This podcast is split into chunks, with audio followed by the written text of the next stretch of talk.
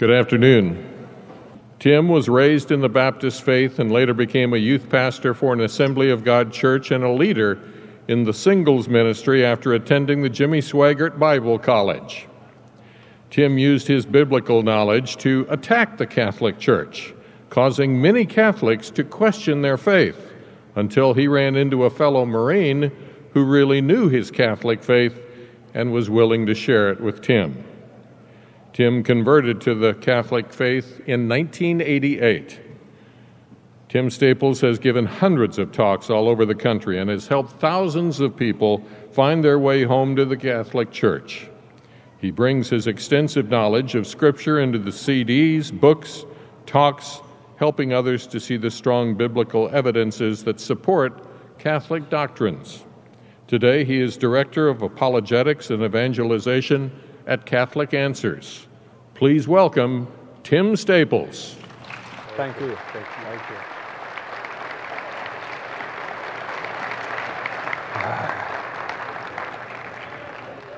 Well, how y'all doing?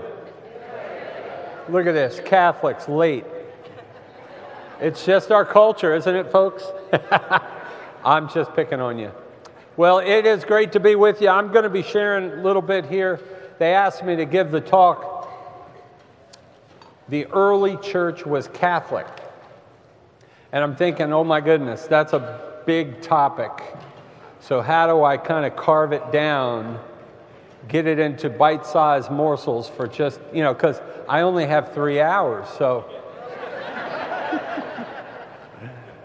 so uh, I think I've come up with an interesting way. We'll see what the Holy Spirit has for us. As we begin, in the name of the Father, and of the Son, and of the Holy Spirit. Heavenly Father, we thank you for the gift of faith. And we acknowledge it is just that a gift. We've done absolutely nothing to merit this gift of faith we've received. Yet we know we're called to nurture and nourish this great gift. And not only for our own salvation, but so that we might be instruments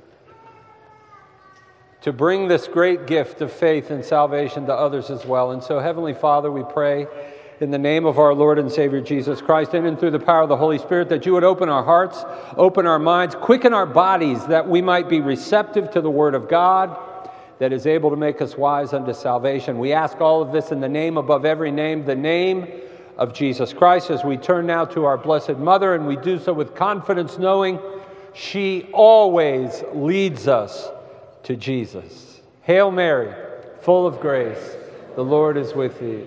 Blessed art thou among women, and blessed is the fruit of thy womb, Jesus. Holy Mary, Mother of God, pray for us sinners now and at the hour of our death. Saint Joseph, Saint Thomas Aquinas, Saint Justin Martyr, Saint Catherine of Alexandria. name of the Father and of the Son and of the Holy Spirit. Amen. Wow, I felt like I just wanted to pray for about an hour. I felt that one. I think what hit me is it's just good to be here. In fact, that with the year I just went through, it's good to be anywhere right now. so, as some of you uh, know, we've had a little bit of a rough year, but man, is it good to be here. So, in trying to figure out, all right, how are we going to do this, I thought I'd, I'd whittle it down. Is the early church Catholic? Well, that's kind of like asking the old proverbial, is the Pope Catholic? Although I know some folks are asking that question for real nowadays. I know that. But. Calm, people, calm. we'll talk about that tomorrow in my talk on the papacy. But I, I thought we would talk on the early church from the perspective of, you know, in a certain sense, the three things, the things, the three doctrines, really categories of doctrines in, in some ways that really make us Catholic, that really define us as Catholics. Not that they're the most important, of course, the Trinity is the central mystery of the faith, but they certainly do define us to folks on the outside looking in, as well as we as Catholics as distinguishing us as Catholics, and that is the papacy, the Eucharist, and the Blessed Virgin Mary. So that's what we're going to do. And, and I'm looking through, you know, as many of you know, and I do need to do a commercial, don't I? You know, I realized I don't have anything new this year because most of my year I've just been laying around, to be honest with you. Not most of the year, but a lot of it. With my leg propped up or after a surgery or all sorts of fun things like that. But look out next year. I got a lot coming. But anyway, uh, as some of you, if you haven't heard this CD set, it's called The Shocking Truth About the Pope and the Bible. If you haven't heard it yet, you're in sin, so you need to get it. But I, am going to be really stealing from this a lot on the early church fathers. Now, I, go, I take you through 700 years, the first 700 years of the Christian era, and showing you how the church was Catholic. But what we're going to do is we're going to zero in, we're going to focus in on the first roughly 170 years, right? Because we're talking early church here. Because you know what? When you look at history, after about 200 AD, it just gets ridiculously Catholic, right? But a lot of folks will say, but what about the early, early church, right? The first 150, 170 years. That's what we're going to focus on. And guess what? Catholic, as we're going to see. Then we're going to talk about the Eucharist in the same way. And I'm going to focus, if you haven't heard this one yet, living bread. Came out last year, so you should have already had it. Living bread, I take it apart. And we're going to focus here, for lack of time, I figured I'd take fathers from three, the three continents, really from the corners of the Roman Empire there that really gives you a sense of the Catholicity of the early church. And it's also amazing when you consider how the faith spread as rapidly as it did to three continents, right? Asia, Africa, Europe, all over. And how defined the faith was all over the world, with such, especially when we get to the third topic, which is going to be the Blessed Mother. And definitely you're in sin if you don't have this one yet. And everything, as usual, is on sale. You're getting this book for $10. Are you kidding me? Come on. Christmas is right around the corner, folks. $10. And I also want to mention the perennial, the Essential Catholic Survival Guide. It's an excellent little reference book, 70 chapters. You should have it on your bookshelf. But this is what we're going to do. You know, when you talk about the Catholic Church, of course, the first thing perhaps that comes to mind is the papacy, because really the papacy represents, as the great Saint Cyprian of Carthage said it in 250 AD in his great work called On the Unity of the Catholic Faith. And whether you have, and many of you know, there's actually two versions of it, because he, he wrote his first version, which was really powerfully emphasizing the primacy of the Bishop of Rome using Luke 22, 29 through 32, just like we would, using Matthew 16, 18, 19. But then he got in a fight with the Pope, and he kind of re- he rewrote it. He downplayed it a little bit. Uh, but what comes shining through in that second version of St. Cyprian's letter, because he's still Catholic, all right? He's a good Catholic boy. He was just a little ticked off at the Pope. Uh, nobody's been there before, have you? I don't think so. All right. But he says that as the church is one, because of that reality that the church is one, the source of unity in the church must proceed from one. And what is that one? The Church of Rome and the Bishop of Rome. You know, I was talking to the some of the young folks here earlier today. And really, the papacy is such, it's, it's extraordinary, really, how it is everywhere in sacred scripture the primacy of Peter, and of course, you know, I will be with you all days. That when, when Jesus is talking to the apostles, there's not the, a, a, a concept anywhere that in any way even hints at that this is only going to work now until the last apostle dies, and then you're just going to have a book, right? I, my Lord, have mercy. Jesus did not give us a book, amen? Can y'all say that? Jesus did not give us a book. He gave us a church. Amen. Amen. I mean, that's so important. I was telling the kids earlier, I mean, it's kind of the elephant in the middle of the room. You know, it's so obvious, you, you can't miss it, and yet I missed it all those years. I'm preaching in Pentecostal churches and I missed it like crazy. That's a reminder to all of us, isn't it? That it's the Holy Spirit that opens eyes. You and I see it. My gosh, how can you? Well, I missed it for a long time. But you know how God, Jesus Himself, so emphasizes number one, think of this in Ephesians 4:11, right? The, now we're talking St. Paul. The Holy Spirit has placed in the church certain gifts, Scripture says apostles, prophets, pastors, evangelists, and teachers, right? For the work of the ministry, building up of the body of Christ. I'm skipping a little bit down to verse 14. Why? So that we henceforth be not children tossed to and fro with every wind of doctrine.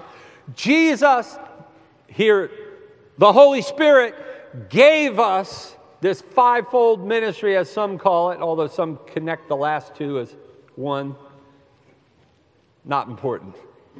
But this ministry is given why? So that we're not running around creating 40,000 denominations. Amen? Amen?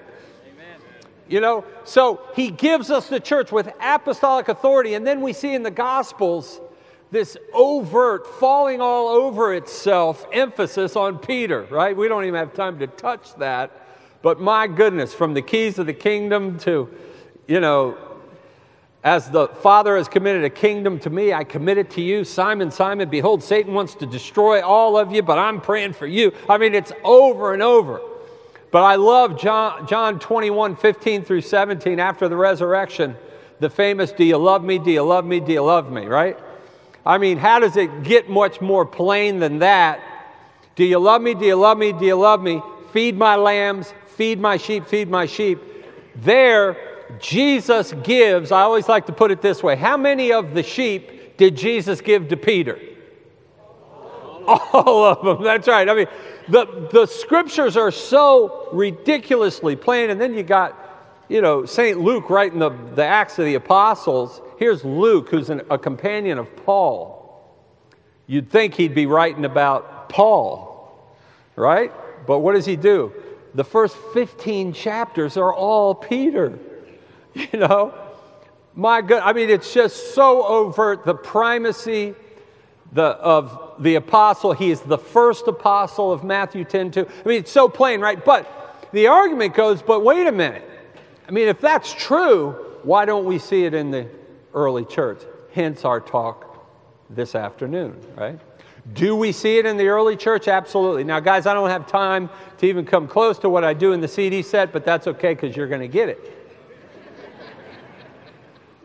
But really, before the death of the last apostle, we already see evidence of the primacy of the Bishop of Rome as the successor of St. Peter, of course, in the famous uh, letter of Clement, who is the fourth pope, the third successor of St. Peter. As many of you know, he's mentioned in sacred scripture and uh, in Philippians 4 3.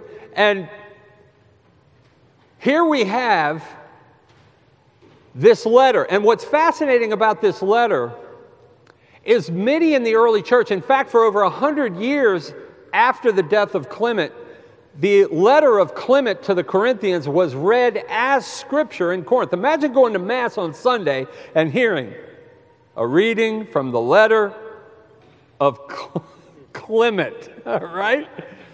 I mean, would that kind of blow your mind? Now, of course, the canon hadn't been defined because Pope Damasus would come along in 382 and basically answer that question when folks were confused as to which books of the Bible are supposed to be books of the Bible. What is the canon? But here's the key. What's so significant and a lot of folks miss about this letter of Clement to the Corinthians is you had at that time, most likely, a living apostle, St. John, who had come back from exile and would have been living in Ephesus at the time. Now, that's right down the street, relatively speaking, from Corinth. And Corinth, you're not going to believe this, they actually had problems in their church. Can you believe that? Which, again, we can't even relate to that because we don't have any problems in our church, right? Wait till you see the meeting we have on Monday at Catholic Answers. We're going to be discussing some of the problems we have right now. Oh, it's fun being Catholic. Anyway, again, we'll talk about that tomorrow. And yet, when these problems, there were problems with seditions and heresies and folks unruly, not submitting to the local elders. And so, what do they do? You would think they would just call up John, who's right down the street, but no, they appeal all the way to, to Rome, which is a pretty good distance. They appeal to Clement. Now, that is extremely significant right there. And when you read the letter, oh my goodness, it's glorious. Paragraphs 42 through 44, you've got apostolic succession beautifully laid out. You've got the holy sacrifice uh, of the Mass. You've got so much in there. But here's what we'll focus on here, real quick, because we got to move. In paragraph 57, see, the, the, folks will, will, will say, well, okay, so what?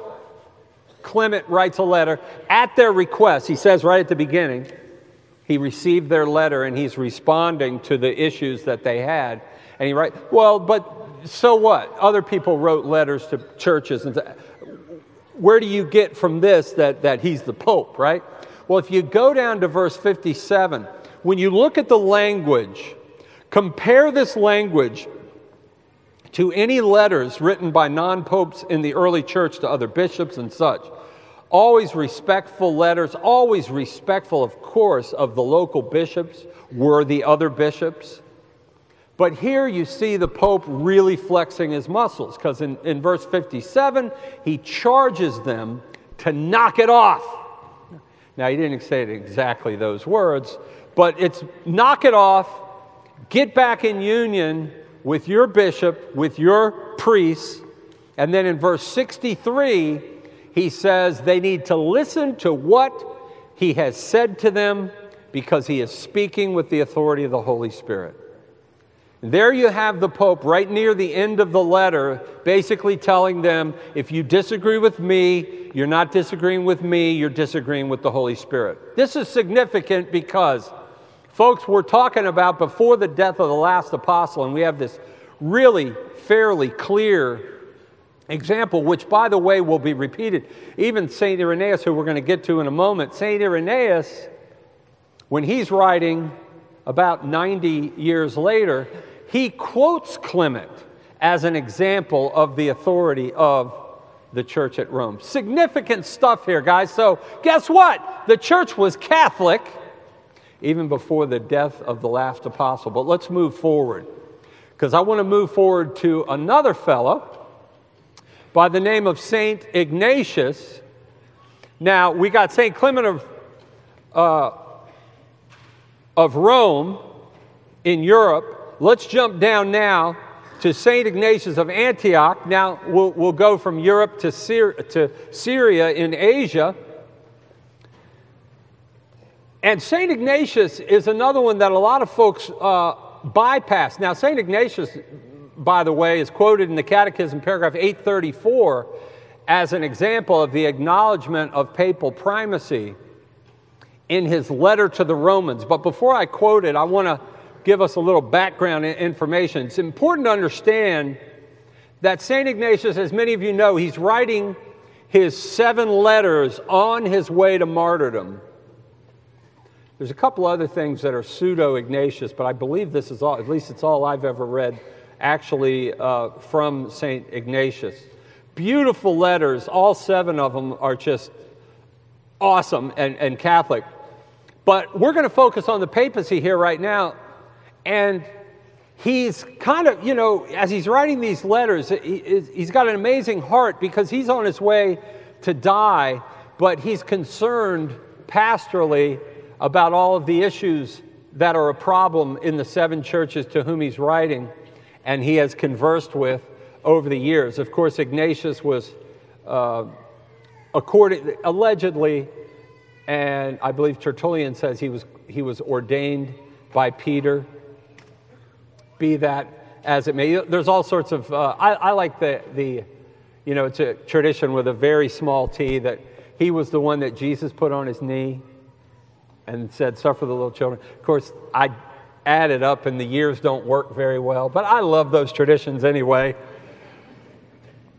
But Ignatius, one thing about him is he was, uh, he was a martyr and incredibly widely known in the second century. So he was an incredibly uh, powerful man, but he also had a love for the church. And here you'll, you'll see with Ignatius, there's this love for the bishops to every church that he writes to. These are churches he had been to, evidently, and ministered in. He says, let me quote his letter to the Magnesians in paragraph 6 Be zealous to do all things in harmony with God, with the bishop presiding in the place of God, and the presbyters in the place of the council of the apostles and the deacons. Let there be nothing in you which can divide you, but be united with the bishop as an example and lesson of immortality. Don't you love that? He puts it poetically, but he's, what is he saying? If you want to get to heaven, if you want to get to heaven, submit to your bishop, right? That's what it meant, meant to say. In fact, in other places, uh, Ignatius would say there's no church without, you don't have a church without the bishop. If you're not in union with the bishop, you're not in union with Christ. I mean, you, it's uh, profound. Why? Because he presides over you in the place of Christ. So to reject him, you know, I don't remember that I don't know about you, brother, but with my Protestant pastor, I don't remember this kind of language to you. We got another convert here. Uh, yeah, I don't remember that kind. Of, but this is this is the church. You know why? Because it's not Protestant. it's Catholic. What we're reading here. But I, now, what, what I want to show you is why then does the church in paragraph 834 in the Catechism use Ignatius as an example of the primacy of the Bishop of Rome. And again, this is 107 AD. We just looked at 95, 90 to 95. This is about 107 AD. Notice again the emphasis you submit to your bishop who presides over you, he says to the Magnesians. But when it comes to the Bishop of Rome, when he writes this letter, the language is radically different from the others. St. Ignatius claims that this bishop doesn't just preside over the people. In fact, he never mentions that in this, this letter. His language is completely different. He says the church of Rome presides, the implication being over the other churches. It's not just the bishop presiding over the Magnesians, but the church itself presides. And I want you to, I, I might even learn you something here. Let's see, because he's really smart, all right? I might just learn you something here. But catch this. Let me just read the first part of the letter here. Ignatius, also called Theophorus, to the church that has found mercy in the transcendent majesty of the Most High Father and of Jesus Christ, his only Son, the church by the will of him who willed all things that exist, beloved and illuminated through the faith and love of Jesus Christ our God a church which also presides, unique language. It's the bishop who presides over, and the other church is the individuals there. But here, a church which presides in the chief place of the Roman territory. A church, listen to this, worthy of God, worthy of honor, worthy of felicitation, worthy of praise, worthy of success, worthy of sanctification, right? It's, he doesn't do this with any other church. But here's the key and presiding in love. That's what's quoted by the Catechism, paragraph 834. Maintaining the law of Christ and the bearer of the Father's name. So rather than the bishop presiding over a particular church, here the Church of Rome presides in love. Now, this is what a lot of folks miss. If you look at the, of course, St. Ignatius wrote in Greek. If you look at the original Greek text, of this beautiful letter, you'll read when it says presiding in love, the Greek there, prokathemenes tes agapes, means the presiding of love. It's genitive there, the agapes. It, it's a really interesting way that Ignatius puts it. The presiding of love. And many scholars believe this is referencing back to John's gospel. Of course, Ignatius was buddies with John the Apostle, he knew John the Apostle. And John probably didn't write that gospel all that long before this, depending upon when you hold that. Me and Scott might disagree on that one, but I hold to a later date than a lot of folks. But anyway, the point is that language, the presiding of love, refers back to what we mentioned before. Do you love me? Do you love me? Do you love me? Right? Feed my lambs, feed my sheep.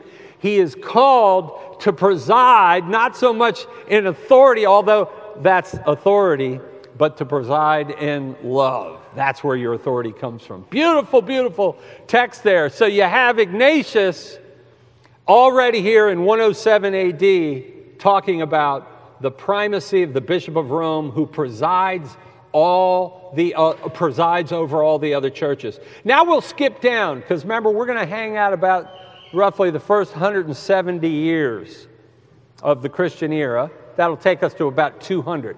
Let's go to our third father, Saint Irenaeus of Lyon. Here we have one of the greatest defenders of orthodoxy in the second century, acknowledged by all Christians as a great man and a great bishop. In his Against Heresies, Book 3, Chapter 3, paragraphs 1 through 3, he reveals a developed understanding, a, a astonishingly developed understanding of the authority of the Church of Rome. So radical, so developed that he does not hesitate to declare, to declare, and I quote, it is a matter of necessity. There's a line we pass over. It is a matter of necessity. St. Irenaeus, you, have you've, you've probably heard, and I wasn't going to do this, this is an added bonus. But you've probably heard roughly about 10 years after he wrote this, there was a big controversy over Pope Victor. Now, uh, you know, Irenaeus is writing during the uh, pontificate of Pope Eleutherus. Don't know anything about him. Cool name. But about 10 years after, when Pope Victor, his successor, was on the throne, we had the Quartodeciman controversy, right? The, the fight over when to celebrate Easter. And things got heated between East and West. It's a fascinating thing to look into that because basically the Pope, Pope Victor, was a very strong Pope and he threatened to excommunicate the entire Eastern Church over this. And what's awesome is St. Irenaeus intervenes one of the greatest minds of the second century. But when he does, he, he doesn't even call into question the fact the Pope can do it. He's just saying, please don't do that. Don't excommunicate half the world. You know, you might regret it later. You know, and so, you know, the, the Pope pulled, pulled his guns back and, and, and didn't. But at any rate, this is the same St. Irenaeus, where in his great work against heresies, where basically he lays out it's, it's a wonderful read, at times a bit tedious because he deals with all the Gnostic sects. He names them and lists all their little intricacies and, and different Gnostic derivative uh, theories and such. Incredible, the patience he had to deal with all those heresies. But he says basically at the core of his argument, right in smack dab in the middle of the five books that is against heresies, right smack dab in the middle, book 3, chapter 3, paragraphs 1 through 3, he gets to the heart of the matter and says, It's within the power of all, therefore, in every church who may wish to see the truth, to contemplate clearly the tradition of the apostles manifest throughout the whole world. And we're in a position to reckon up those who were by the apostles themselves instituted bishops in the churches. And to demonstrate the succession of these men to our own times. From day one in our Catholic Church, we have documented every bishop, every successor to where to this day, phenomenal, isn't it? Every bishop can trace their ordination line all the way back to an apostle.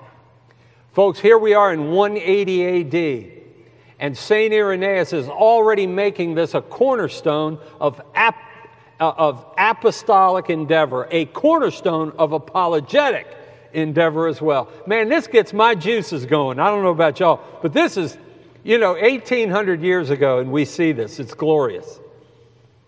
So listen to this. For the apostles were desirous that these men should be very perfect and blameless in all things. We're still working on that. Whom also they were leaving behind as their successors, delivering up their own place of government to these men. Since, however, it would be tedious in such a volume as this to reckon up the successions of all the churches, we do put to confusion all those who, in whatever manner, assemble in unauthorized meetings and we will do this, I say, by indicating that tradition derived from the apostles of the very great, very ancient, and universally known church founded and organized at Rome by the two most glorious apostles, Peter and Paul. As also by pointing out the faith preached to men which comes down to our time by means of the succession of the bishops of Rome. For it is a matter of necessity that every church, as we quoted before, should agree with this church on, on account of its preeminent authority. That is to say, the faithful of all places in the world. Because in it, the Roman church, the apostolic tradition has always been preserved by those faithful men who exist everywhere. Now, I should note here, guys, I mean, that is a tremendous statement. One of the things that really, I got to share with you, because I first read that book when I was at Jimmy Swaggart Bible. I kid you not. I was in Jimmy Swaggart's library when I first read. I had read excerpts in, in it from books that Matt Dooley had given me, but I read the whole thing. I remember reading that thing, and the thing that really got me was I mean, the, the words themselves are incredible, but reading the commentary of Philip Schaff, you know what I'm talking about? It was reading, because you know what I'm doing? I'm reading this and then I'm going, man, this sounds really Catholic. And I go, what is Philip Schaff? You know, some of our guys, the, I mean, Protestant guys. what, what does he have to say? And I read the commentary and he says, well, this isn't really talking about any primacy of the Church of Rome. But he says, because of that last sentence, men everywhere from all over the world go to this church that's why you get a general sense of the teaching of Christianity if you go to the Church of Rome, because everybody from all over the world is gathered there. Remember that? Ah! I remember reading that and going, is that all we got? Are you kidding me? Because, let, let me read the next part here, because, because look at this. The problem is, you know, I say, first of all, the problem is with the words of the text, but immediately after this statement of the preeminent authority of the Church of Rome, he backs up the statement not by claiming its, its authority comes from the fact that this church is peopled by a lot of different folks. That's not his argument. He says, he claims the Church of Rome was number one, founded and built up. Founded by whom? Peter. Built up by whom? Paul right? We know historically St. Peter wrote his first epistle, penned by Silvanus, according to 1 uh, Peter 15 12 and following. He wrote it from Babylon, which we know is Rome. That's 1 Peter uh, 5 12 and 13. Common term used for Rome in the first century. So it was founded and built up. That's why, number one. And then number two, he lists all of the bishops of Rome all the way back to Peter. And here, I, I got to just read this little, I printed out way too much here, but let me, uh, got to read this. Let's skip over the list here. He lists all the, he, and again, this is why this church has such authority. He lists all the bishops of Rome from Peter down to Eleuther, actually, it's Eleutherius. I left the I out earlier. Eleutherius. And listen to what he says. Eleutherius does now, in the 12th place from the apostles, hold to the inheritance of the episcopate of Rome. In this order and by this succession, the ecclesiastical tradition from the apostles and the preaching of the truth have come down to us. And this is most abundant proof that there is one and the same vivifying faith which has been preserved in the church from the apostles until now. Is that glorious or what?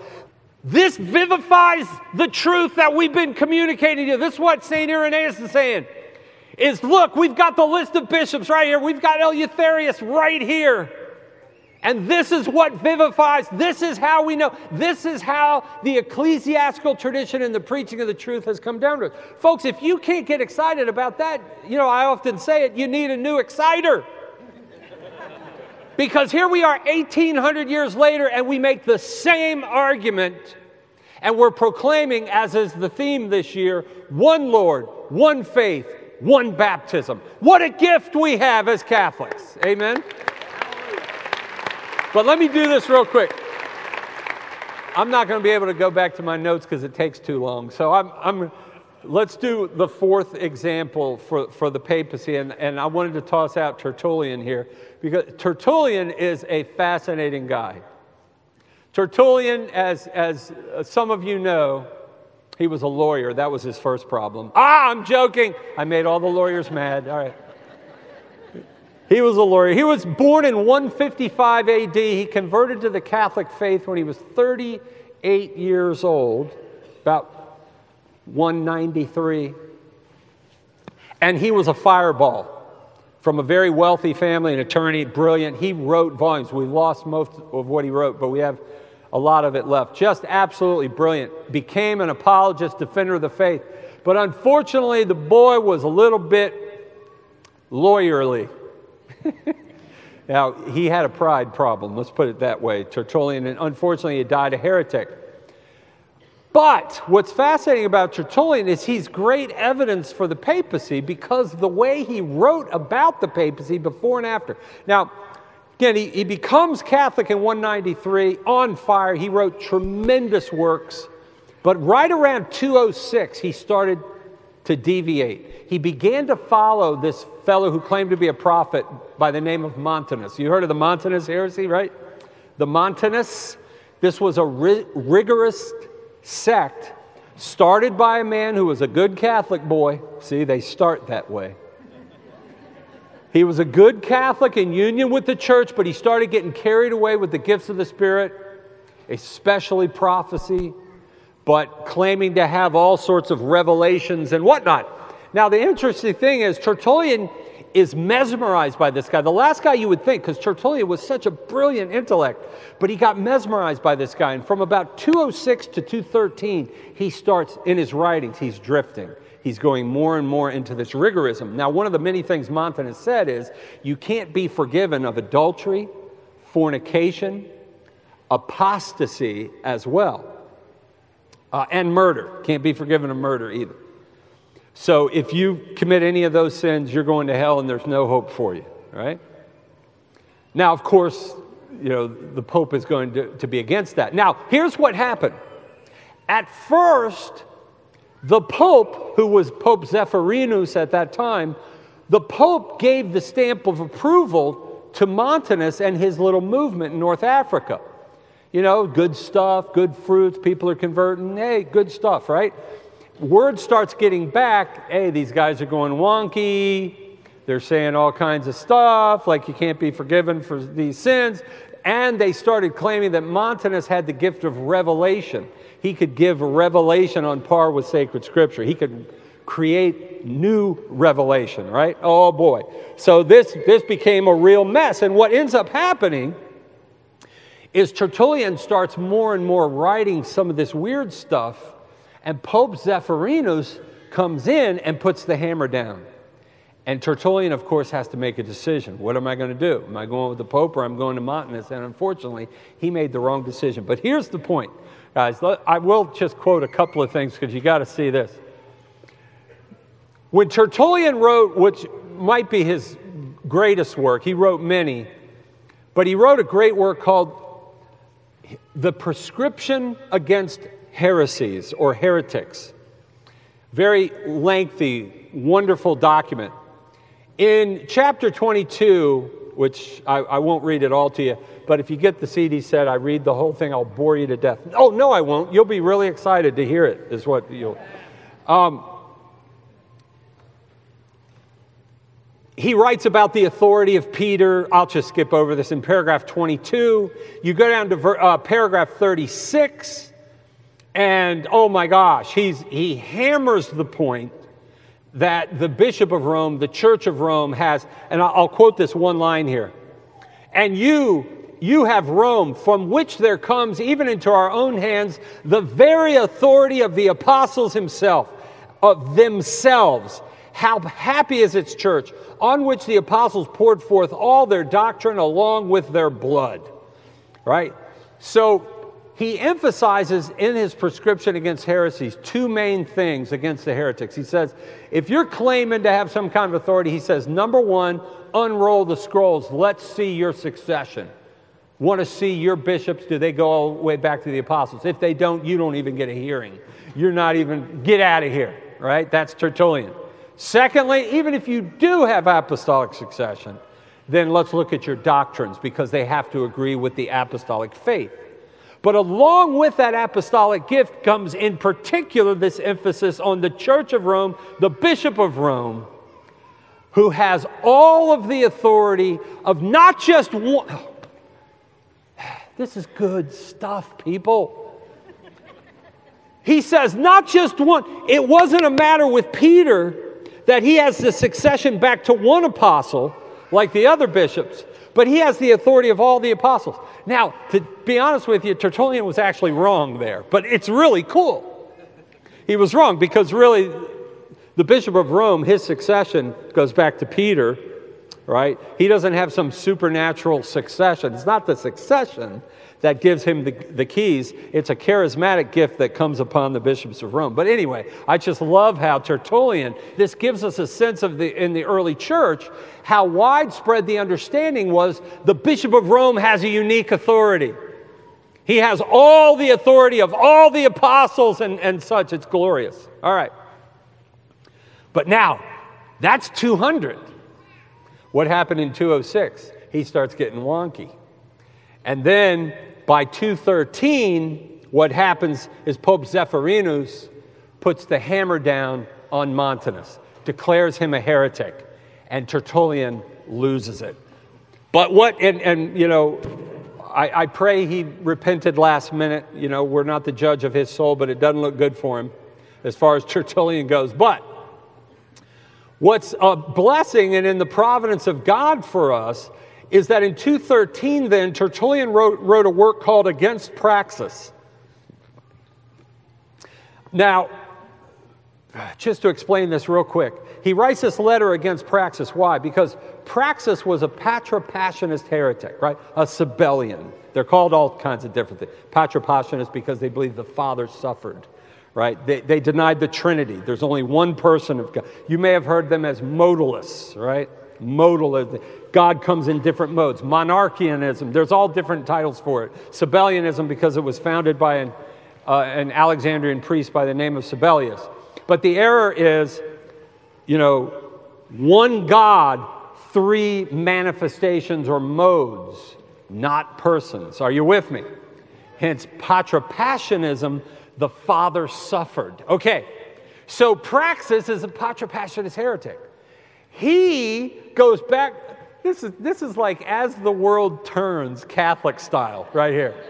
Right? They had General Hospital all the way back. Because listen to this. This is what happened.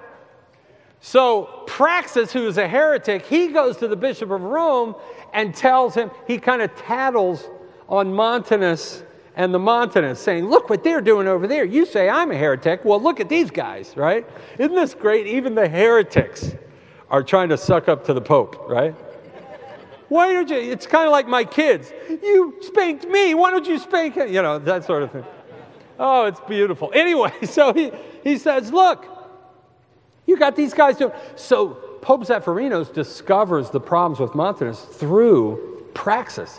He then excommunicates Montanus, and Tertullian thinks the Pope is a Patripassianist heretic because he took this from Praxeas, revealing no, actually, the Pope wrote a document against patripassianism, clearly teaching at least the clearly the, the distinction of the Father and the Son. He wasn't, but he wrong. And by the way, this caused problems with Hippolytus too, who would later become an anti-pope.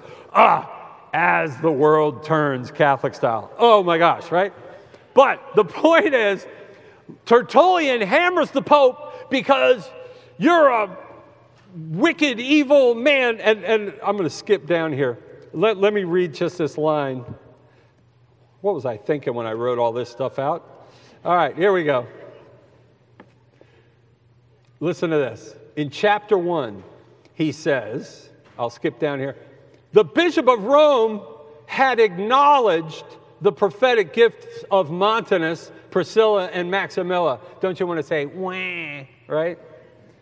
He acknowledged right? the gifts of Montanus, Priscilla, and Maximilla, a, a, couple of other of the followers of Montanus. And in consequence of the acknowledgement, had bestowed his peace upon the churches of Asia and, and Phrygia. He, by importunately urging false accusations against the prophets themselves and their churches and insisting on the authority of the bishop's predecessors in the see, compelled him to recall the pacific letter which he had issued, as well as to desist from his pur- purpose of acknowledging the said gifts. By this, now he's, when he's talking about he, he's Praxeas went back and told him, e, e, e, right? By this, Praxeas did a twofold surface, service for the devil at Rome. Now, notice how he went from referring to the Bishop of Rome as having all the authority of the apostles to now, by this, Praxeas did a twofold service for the devil at Rome. He drove away prophecy, he brought in heresy, he put to flight the paraclete, because Montanus believed he had a special gift of the Holy Spirit, right? And he crucified the Father. They're accusing the Pope of being a patripassianist heresy. And unfortunately, in his last major work before he died, called De Pudicitia on Modesty, he really shows the extreme to which he had gone. But the blessing is for us in the providence of God. Listen to what he says about the Pope in the year 220 AD. He says, I hear there has even been an edict set forth, and a peremptory one too, the Pontifex Maximus, that is the Bishop of Bishops. Have you ever heard that term before? Pontifex Maximus? It's one of the official titles of the Pope. Here we have it in the year 220. He's, used, he's saying the so called Pontifex Maximus that is, the bishop of bishops issues an edict I remit to such as have discharged the required penance that Father talked about at Mass today. He says, I remit to such as have discharged the requirements of repentance the sins of both adultery and fornication. O, deed, o edict which cannot be inscribed good deed and where shall this liberality be posted up? On the very spot, I suppose, on the very gates of the sensual appetites, beneath the, beneath the very titles of the sensual appetites. Right? He goes on and on. Far from Christ's true betrothed would be such a proclamation. Isn't that amazing? How dare he say you could be forgiven for adultery? That evil pope. Right? Who do you think was on the right side of that argument? What do you think? You know? Isn't that awesome? I mean, that, that's just a little snippet from the first 170 years of the Christian era, my friends. I mean, this is, think of 170. Our country is younger than that. And we have such developed, from three different continents, developed understanding of the authority of the Bishop of Rome. What a great gift, I say once again, to all of us. When it comes to the proclamation of the faith, our, our confession of the faith, the gift of the papacy, is an extraordinary gift from God that has served to make real Paul's prophetic words one Lord, one faith, one baptism. But let's move quickly. Real quickly. Are they going to tell me I got to shut up already? I don't know. I don't even know what time it is or where I'm supposed to be. But, okay, I got 12 minutes. Well, let me do this quickly. Let's, let's try the Eucharist real quick, and I'll tell you what I'll do. Let's do, let's keep to the same sort of, we'll take a look at those same three continents, But we'll do it like this. Let's start with St. Ignatius of Antioch and a little bit of background information. When it comes to the Eucharist, my friends, just like the papacy, I mean, the papacy, when it comes to the profession of faith, is the source of unity for us. The Eucharist, in the order of grace, is what makes us the body of Christ. Now, of course, through baptism, and the sacraments of initiation were incorporated into Christ, but the Eucharist, as we prayed today in the Eucharistic prayer, makes us the body of Christ because we, in, in a sense, become what we eat. Amen? You are what you eat, eat when it comes to the Eucharist. Well, very early in the history of the church, we had a heresy known as Gnosticism that most of us are familiar with, and they were famous, of course, for, for a number of things. One of which being they denied, at least some of them, denied that Jesus had a human body at all. Some of them would acknowledge he had a human body, but that the Christ, his spiritual component, came upon him at his baptism and left him on the cross. So there's no incarnation. The Christ, kind of like the Holy Spirit coming upon a prophet in the Old Testament, right? That's what they believed about Christ. So whether they believed that Jesus didn't have, they were called, um, oh my gosh, what is that? The. Uh, it appears he has a body. What am I thinking of, brother? It appears, it looks like he has a body, but it really but he really doesn't. He fooled you. Yeah it looks like he was eating that fish on the shore after the resurrection in john 21 but he fooled you. He really didn't. It only appeared that he did. Docetus. Docetus. You should have helped me out there. Docetus right from the greek word which means it seems it appears. The others who said that you know the the christ came upon him still the Christ was never incarnate, he only came upon and then left. So essentially, it was a denial of the incarnation, a denial of the divinity of Christ as well. But you can imagine also what they taught about the Eucharist. They denied the real presence. And so early on, these folks, in fact, one of the first uh, Gnostic heretics here was named Cerinthus. He was the arch enemy of John. He was a disciple of John and ended up leaving, and he caused all kinds of problems. If you get the CD set, you will learn all about Cerinthus and his boys. But here's a key Ignatius is writing against these guys because they were denying the Eucharist. Look, if Jesus didn't really have a physical body, or if the Christ was never incarnate, what do you think they're going to teach about the Eucharist? They were teaching what you and I used to teach that the Eucharist is purely symbolic. And that's why in St. Ignatius's letter to the Smyrnians, chapter 7, he says, and I quote, they abstain from the Eucharist and from prayer because they deny that the Eucharist is the flesh of our Lord and Savior Jesus Christ, the same flesh that suffered and died for our sins. Holy cow. Can you imagine what it was like for a Pentecostal boy to read that for the first time? And this is the fellow who, you know, that little T tradition said on Jesus' knee. I wish that was true. I, I don't think it is, but it should be. Anyway, ordained by St. Peter himself, according to Tertullian. I mean, this is glorious. Now, we don't have time, but I wanted to show you St. Irenaeus, Clement of Rome as well, Tertullian as well. Absolutely gloriously teaching on the real presence of our Lord in the Eucharist. But I'm going to have to fast forward here to the, to the Blessed Mother and just tell you this. When it comes to the Eucharist, we're talking about the unanimous teaching of the fathers of the church through the 700 years of the patristic period. Unanimous, even the heretics believed in the Eucharist. Even the heretics taught the real presence, the Nestorians and others. In fact, my friends, this was something that haunted me when I started to research it. Because when you read the language of the fathers, there is no. St. Cyril of Jerusalem, we're jumping ahead to the fourth century here, famously says that when Jesus said, This is my body, nature had to give way to the Word of God because the Word is more powerful than nature. So when he says, This is, sorry, Bill Clinton, when he said, This is, amen, is meant something. I'm, i got to leave y'all with this. The last thing, and, and I again encourage you get living bread on the Eucharist, it'll blow your mind. It's about four and a half hours of teaching on the Eucharist. And hold your mother. I'm going to leave you with this. Gosh, didn't even get started here, but when it comes to the Blessed Virgin Mary, this was probably the one that shocked me the most because I honestly thought, you know, there's nothing, number one, in the Bible about Mary. Boy, did I learn wrong.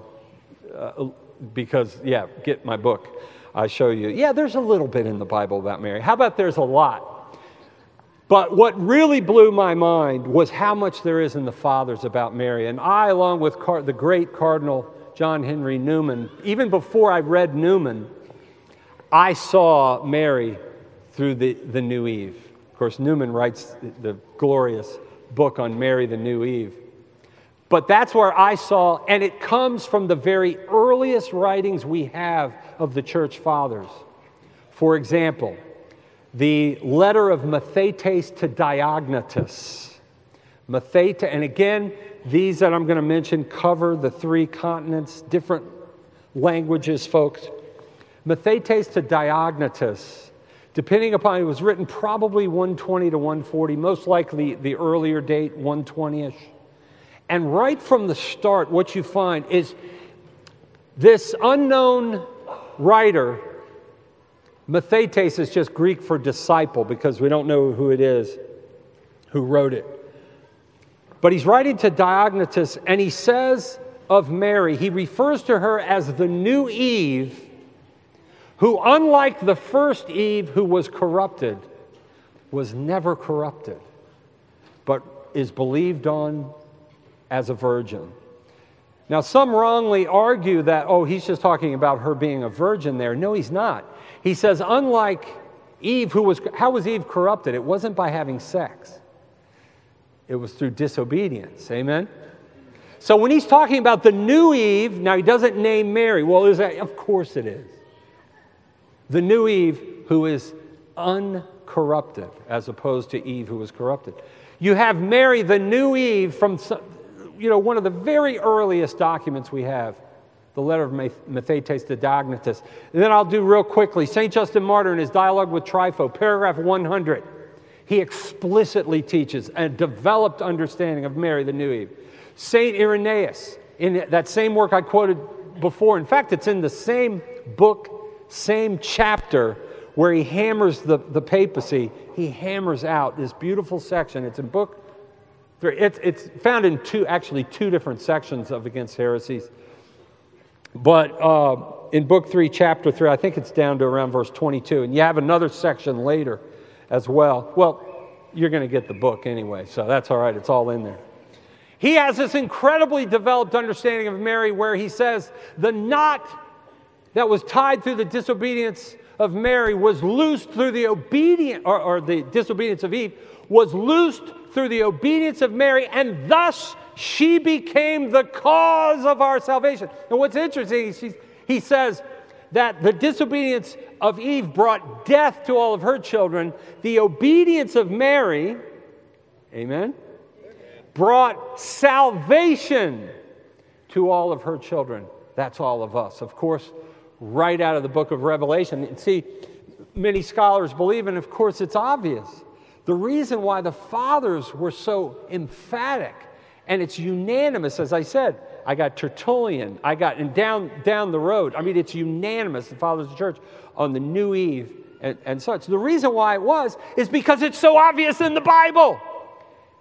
In the, the Apocalypse, chapter, in the book of Revelation, chapter 12, you have the woman the fulfillment of Genesis 3:15, the prophetic woman who gives birth to the Messiah. In fact, the fulfillment of Genesis 3:15 and Jeremiah 31:22, the prophetic woman who would be the cause along with her seed of our salvation right there rooted in Genesis 3:15 and Jeremiah 31:22 that woman is gloriously fulfilled in Mary at the wedding feast of Cana Tia moi kaisoi gune, woman, Jesus calls her. At the foot of the cross, woman, behold your son. That's why I called the book that.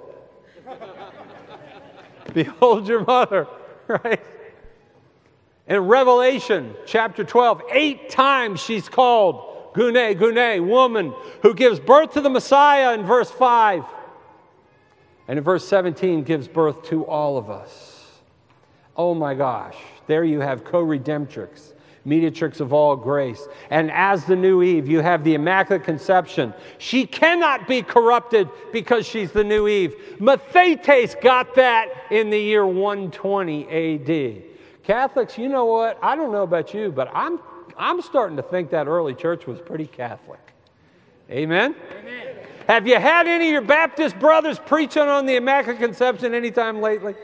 Well, then you need to Catholicize them. Amen?